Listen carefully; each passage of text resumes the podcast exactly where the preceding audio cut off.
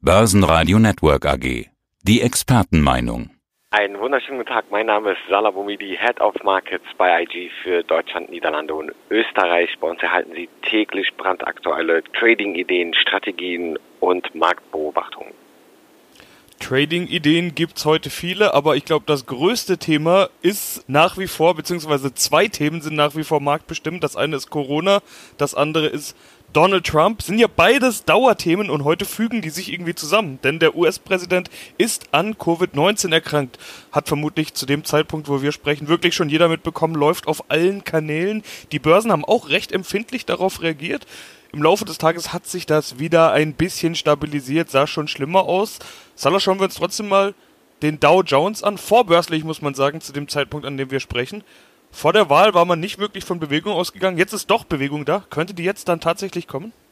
Ja, wir sind definitiv noch in sehr unruhigen Gewässern und wie du es äh, sehr schön gesagt hast, jetzt kommt Corona und Trump sozusagen zusammen, nachdem wir Boris Johnson, Bolsonaro und jetzt auch Donald Trump äh, sehen als Präsident der wohl wichtigsten Nationen der Welt, wirtschaftlich gesehen und militärisch. Das führt natürlich zu einer weiteren Schippe an Unsicherheit. Vorbürstlich liegt der Dow Jones nach IG-Taxe schon rund 1,45 Prozent im Minus, also fast 1,5 Prozent im Minus und es zeigt durchaus, dass heute zum Ende der Woche es hier nicht besser aussehen wird.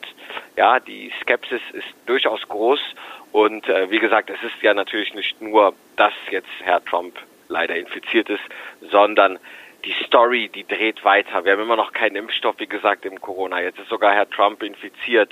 Wir sehen keine Abmilderung oder Lösung. Ganz im Gegenteil, es wird ja aktuell rein theoretisch ja nur schlechter. Und was bedeutet das für den Dow Jones? Also kommen wir mal auf die charttechnische Sicht zu sprechen. Wo befindet der sich denn gerade, wenn es jetzt dann doch nochmal abwärts geht? Ja, der Dow Jones ist aktuell testet sozusagen wichtige kurzfristige Unterstützungszonen. Wenn wir diese jetzt preisgeben, ich würde die nächste Woche da noch abwarten, dann könnte ich mir durchaus vorstellen, dass wir hier nochmal ein wenig abgeben, also dass die Unsicherheit durchaus größer wird. Aber vor dem gesamten Hintergrund, wenn wir uns das Schlussquartal grundsätzlich ansehen, charttechnisch und saisonal, dann wissen wir ja letztendlich, dass das letzte Quartal, dass die Jahresendrallye durchaus hiermit begonnen wird. Wir haben noch ein US-Wahljahr. US-Wahljahre sind eigentlich gute Aktienjahre. Ich meine, okay, wir haben die Corona-Krise vor uns. Die wird da wohl einen kleinen Strich durch die Rechnung machen, statistisch gesehen. Aber wenn wir jetzt hier an diesem Unterstützungsbereich halten, dann bin ich eher kein Freund davon zu sagen, dass wir jetzt hier ganz signifikant weiter runterrutschen Richtung 26.500 oder sogar weiter unter die 26.000 Punkte Marke. Nee, ganz im Gegenteil, wenn wir den 55 Tage exponentiell gleitenden Durchschnitt jetzt nochmal verteidigen können, dann kann ich mir durchaus vorstellen, dass es hier in umgekehrter Weise wieder gute kurzfristige Kaufimpulse geben kann. Was haben wir noch gesehen? Öl. Ölpreis ist unter Druck geraten nach dieser Trump-Meldung. Was ist los im Ölpreis aus deiner Sicht? Ja, der Ölpreis gestern schon über 5% zeitweise preisgegeben, heute nochmal 3,4% im Minus. Die Corona-Sorgen, die sind wieder, ja, jetzt wortwörtlich im Weißen Haus sogar angekommen. Und das ist für wirtschaftliche Aktivitäten in der Regel nicht förderlich. Und da kriegt dann der Ölpreis das direkt zu spüren. Ja, die ÖPEC hat ja weitere Angebotserweiterungen durchgesetzt praktisch. Die Lagerbestände in den USA sind weiterhin immer noch hoch oder groß.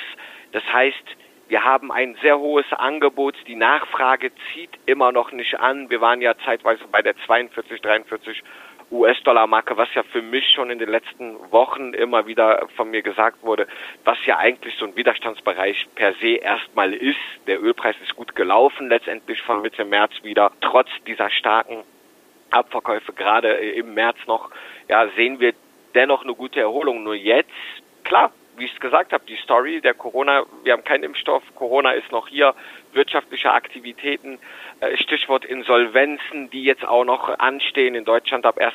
Wir haben ja die äh, Insolvenzen verschoben sozusagen, die Anmeldungen, die kommen jetzt.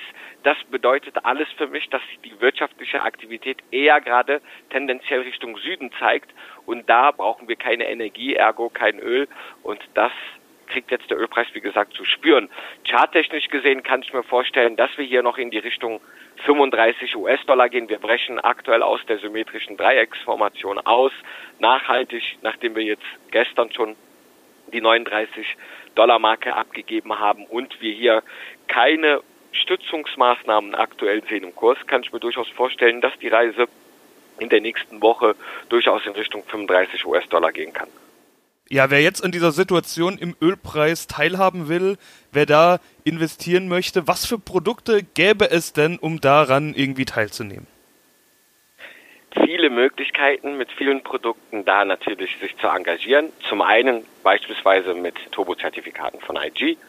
Und wir hätten hierbei die Möglichkeit jetzt, wenn wir doch sagen, ja, die Reise geht weiter Richtung Süden, dann könnte man sich mit Putz oberhalb dieser psychologischen 40-Dollar-Marke Knockout-Levels heraussuchen. Meint man aber jedoch, nein, das war jetzt ein kurzer Impuls Richtung Süden. Wir haben ja fast 8% binnen zwei Tagen verloren. Da sollten jetzt hier Rückkäufe entstehen. Dann kann man mit Calls an der Unterseite unterhalb der erwähnten 35 Dollar Marke durchaus auf steigende, weitere steigende Ölpreise spekulieren.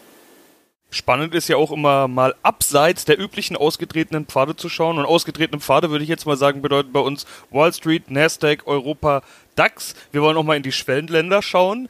Da gibt's ja einen Markt, der sich etwas anders entwickelt als die anderen. Die Türkei tanzt aus der Reihe, hast du geschrieben in deinem aktuellen Morning Briefing. Vor allen Dingen die türkische Lira ist da zu nennen. Was ist denn anders in der Türkei? Ja, im Vergleich zu allen anderen Schwellenländern sehen wir, dass äh, in der Türkei seit Anfang des Jahres ein erheblicher Rückgang der Währungsreserven zu verzeichnen ist. Die Realzinsen sind unter den 26 wichtigsten Schwellenländern ist die Türkei mit Abstand das Land mit den höchsten negativen Realzinsen, sprich das heißt, die, Inflation, die grassierende Inflation in der Türkei, die frisst letztendlich die Zinsen wieder auf und man landet letztendlich in einer Geldverbrennung, wenn man hier als Sparer, als türkischer Sparer auf sein Konto schauen würde.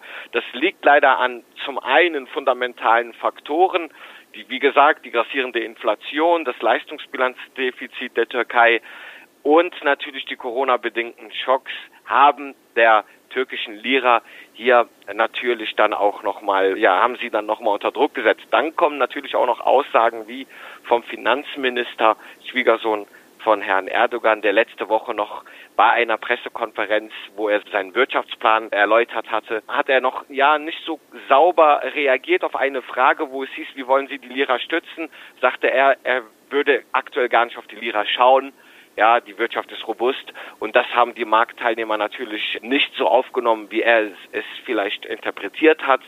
Das hat dazu geführt, dass der Kurs dann noch weiter leiden musste, die, der Euro hier über die 9 Lira gekommen ist und der Dollar jetzt langsam ja auch auf die 8 Lira zugeht. Also wir sehen, auch charttechnisch ist hier der Trend für den Dollar und für den Euro durchaus noch weiter positiv. Wir sehen, wir haben es hier aktuell mit einer Trendfortsetzung zu tun und das Problem ist zum einen hausgemacht in der Türkei, aber auch zum anderen, wie gesagt, aufgrund dieses Jahres, dieser Corona-bedingten Pandemie. Man muss hier jetzt durchaus Vertrauen an den Märkten zurückgewinnen und die langfristigen fundamentalen Probleme hier ja konkret angehen. Und das ist das Leistungsbilanzdefizit und die Inflation. Aber man sieht schon, eins haben alle drei Themen, die wir besprochen haben, gemeinsam. Corona. Das heißt, das wird uns wohl noch eine Zeit lang beschäftigen. Als nächstes kommt erstmal die Wahl auf uns zu. Salah, soweit erstmal vielen Dank für den Überblick. Vielen Dank, Sebastian. Börsenradio Network AG. Das Börsenradio für Broker.